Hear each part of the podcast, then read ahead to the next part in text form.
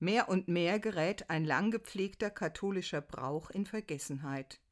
Nur noch in wenigen Familien wird der Namenstag gefeiert. Jahrhundertelang war es üblich, dass ein Kind bei der Taufe den Namen eines Heiligen oder einer Heiligen erhielt. Der Namenspatron oder die Patronin sollte das Kind in besonderer Weise beschützen und Vorbild sein im Leben. Am jeweiligen Gedenktag wollte man sich deshalb an sie oder an ihn erinnern. Das wären doch auch heute gute Gründe, dem Namenstag ein Comeback zu verschaffen.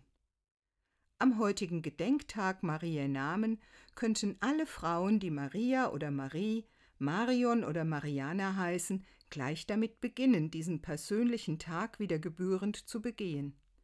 Jedenfalls einen fröhlichen Namenstag und viel Glück und Segen für Sie alle.